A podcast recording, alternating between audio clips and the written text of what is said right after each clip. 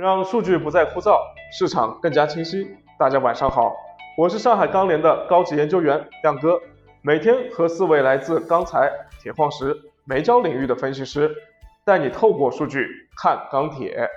今天期货市场开门红，除了焦煤以外，其他黑色品种都翻红了。但现货市场螺纹钢有些偏弱，所以期货盘面也有些投鼠忌器。前期期货价格走的比较快的品种啊，还得再看看现货能不能跟得上。值得注意的是，今天统计局公布了十月份的宏观数据，各项数据呢比预期值都要稍微好那么一点儿。房地产开发投资增速明显的提升了，但是呢，新开工面积和施工面积增速都小幅回落，也体现出了淡季的特征。那么接下来房地产用钢需求到底会怎么样呢？还有近期建筑钢材价格又会呈现怎样的一个趋势呢？我们先来咨询一下 MySteel 建筑钢材分析师曾亮。好的，主持人。呃，从我们调研的下游情况来看的话，十月份以来，下游房地产工程确实存在着一个赶工期的一个需求。但是，据钢厂及钢贸商反馈的一个消息，多数一个房建企业，它的一个建筑钢材采购回款仍然较为困难。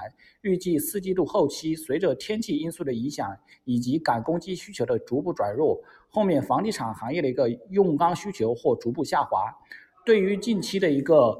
呃，建筑钢材行情从生产情况来看的话，一方面近期建筑建筑材的一个利润明显恢复，在一定程度上刺激电弧炉那个建筑钢材的一个产量的释放，同时部分高炉钢厂铁水存在的一个转向建筑材的一个可能。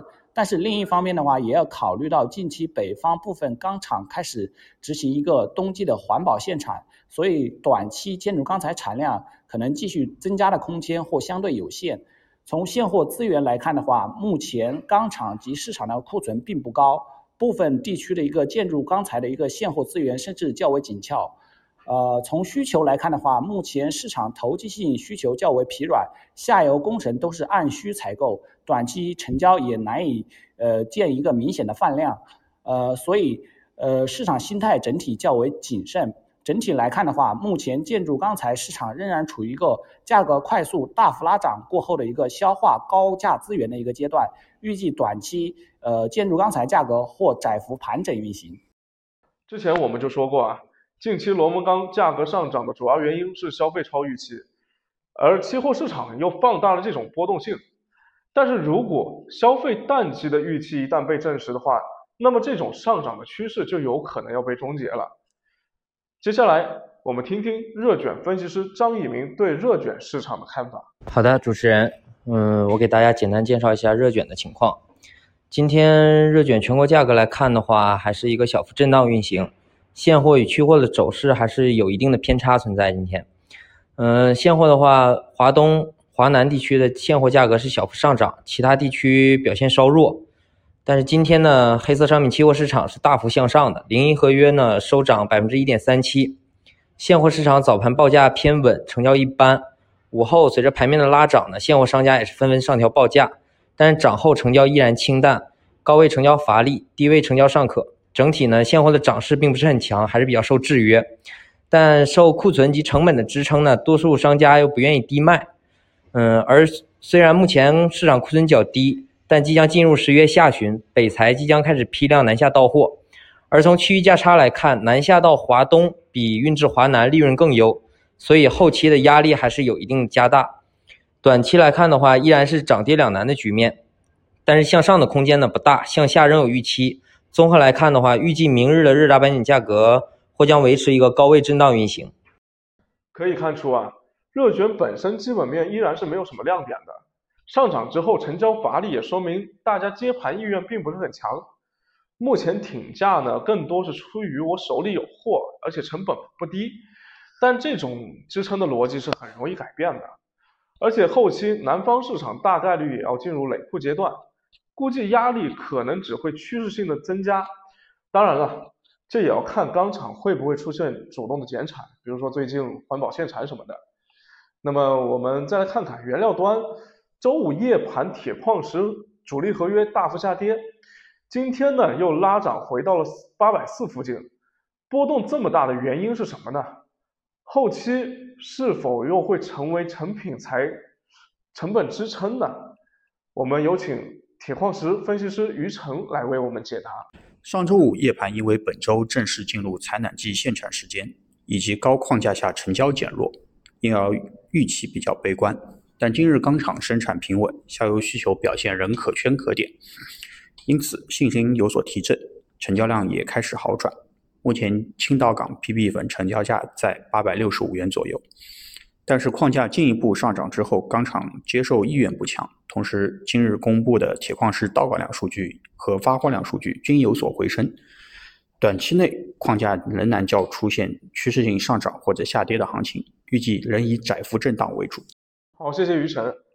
铁矿石今天现货市场表现还是比较稳定的，钢厂生产也平稳。短期内呢，可能不会有太大的波动。那么，处于政策风口期里的双焦怎么样呢？今天双焦盘面的分化是市场预期出现了什么变化吗？有请煤焦分析师熊超。嗯，好的，主持人，我们看到今天盘面也是一样啊，这个焦炭出现了比较大的一个上涨，但是焦煤的话回调幅度比较大啊。那么这里面主要的原因的话，焦煤这边的回调还是因为周末新出了一个自贸协议，十五国的一个新签的自贸协议的一个。一个事件的一个影响啊，那么市场可能预期这个新的一个进口政策可能会有变化啊。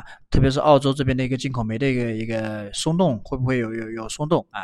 那么从我们目前了解的情况来看啊，至少年前这块，因为海关这边的一个通关额度基本上今年已经用完了啊，所以说年前这边放松的可能性还是不大的啊。所以说短期我们看到盘面也是一个回调吧啊。如果说后面进口的一个政策不变的话，进口煤还是进不来，加之最近这个蒙古这边的一个通关量也在下降啊，所以焦煤特别是主焦煤的一个缺货还是会出现的啊。那么焦煤价格可能还会继续上涨。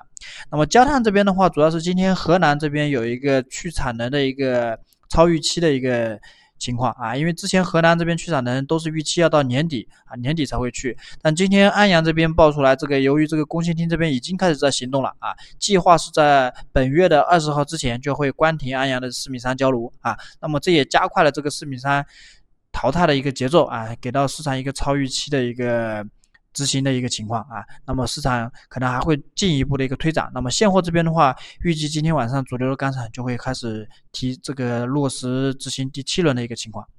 那么以上就是焦煤的一个焦煤焦煤焦炭市场的一个情况。谢谢各位分析师。今天现货市场又有了一些微妙的波动，RCEP 啊，也就是这个历时七年的全球最大的自贸协议终于落地了。对焦煤的现货供给预期有一些影响，不过从短期现货市场来看呢，焦煤的进口供给还是偏紧的，所以期货价格也不太可能自己继续跌下去。焦炭去产能的故事呢，在年底之前还会继续讲，因此也是一涨难跌的。个人认为这两个品种的这个基本面的逻辑呢还没有变化，个人依然坚持螺纹钢和热卷的涨势可能已经到头了。但是呢，也不排除短期内期货市场可能再往上炒一炒。铁矿石方面，于晨也说了，近期波动可能不会太大。呃，但是之前我们也说啊，最近铁矿石上涨很大程度上是受螺纹钢所带动的。环保限产虽然逐年在递减，但是也算是个利空。只要矿山发货不再出什么幺蛾子，我估计啊，价格也可能已经涨到位了。啊，当然，以上都是我个人观点。大家如果有不同的意见，可以在评论区里面讨论，亮哥一定会挨个的回复大家，谢谢。好的，谢谢各位收听今天的节目，我是钢联高级研究员亮哥。如果大家喜欢我们这档节目的话，请动动手指点赞并加关注，您的支持对我们非常非常重要。有什么意见或者要拍砖的话，也请在评论区里面留言啊。钢市纷繁复杂。亮哥带你透视它，明天再见喽。